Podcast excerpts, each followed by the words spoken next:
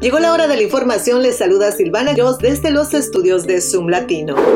El congresista republicano George Santos, famoso por fabricar partes clave de su historia de vida, fue arrestado y enfrenta 13 cargos federales. Santos, de 34 años, se entregó a las autoridades federales en la mañana y se espera que comparezca en un juzgado federal en Long Island hoy por la tarde. Se le acusa de haber engañado a sus donantes para que donaran a una empresa con la falsa pretensión de que el dinero se utilizaría para apoyar su campaña, cuando en realidad lo usó para gastos personales. Santos enfrenta siete cargos de fraude tres cargos de lavado de dinero, un cargo de robo de fondos públicos y dos cargos de mentir a la Cámara de Representantes en formularios financieros. Además, ha sido acusado y objeto de múltiples investigaciones, incluyendo cuestiones relacionadas con los informes de financiación de su campaña y sus ingresos y gastos personales. Santos también ha sido acusado de recibir 3 mil dólares de una página GoFundMe que supuestamente estableció para un veterano sin hogar, mientras que la Comisión de la Bolsa y Valores lo ha entrevistado por por su papel en una firma de inversiones acusada de operar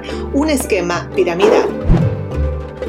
Los empleados gubernamentales del condado de Fairfax, Virginia, como profesores, oficiales de policía, entre otros, recibirán importantes aumentos de salario este verano después de que la Junta de Supervisores aprobara el martes el presupuesto del condado para el año fiscal 2024, que comienza el primero de julio. La votación fue 9 a 1 a favor del presupuesto de 5.1 mil millones.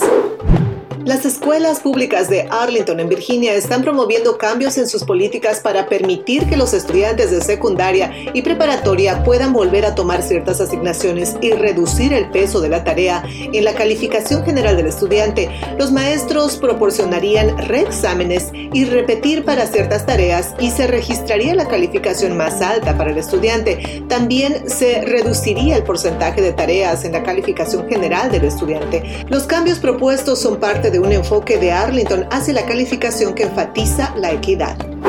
Así llegaron las noticias más relevantes del momento desde los estudios de Zoom Latino. Soy Silvana Quiroz y los invito a continuar en sintonía de Radio Éxito 24.com.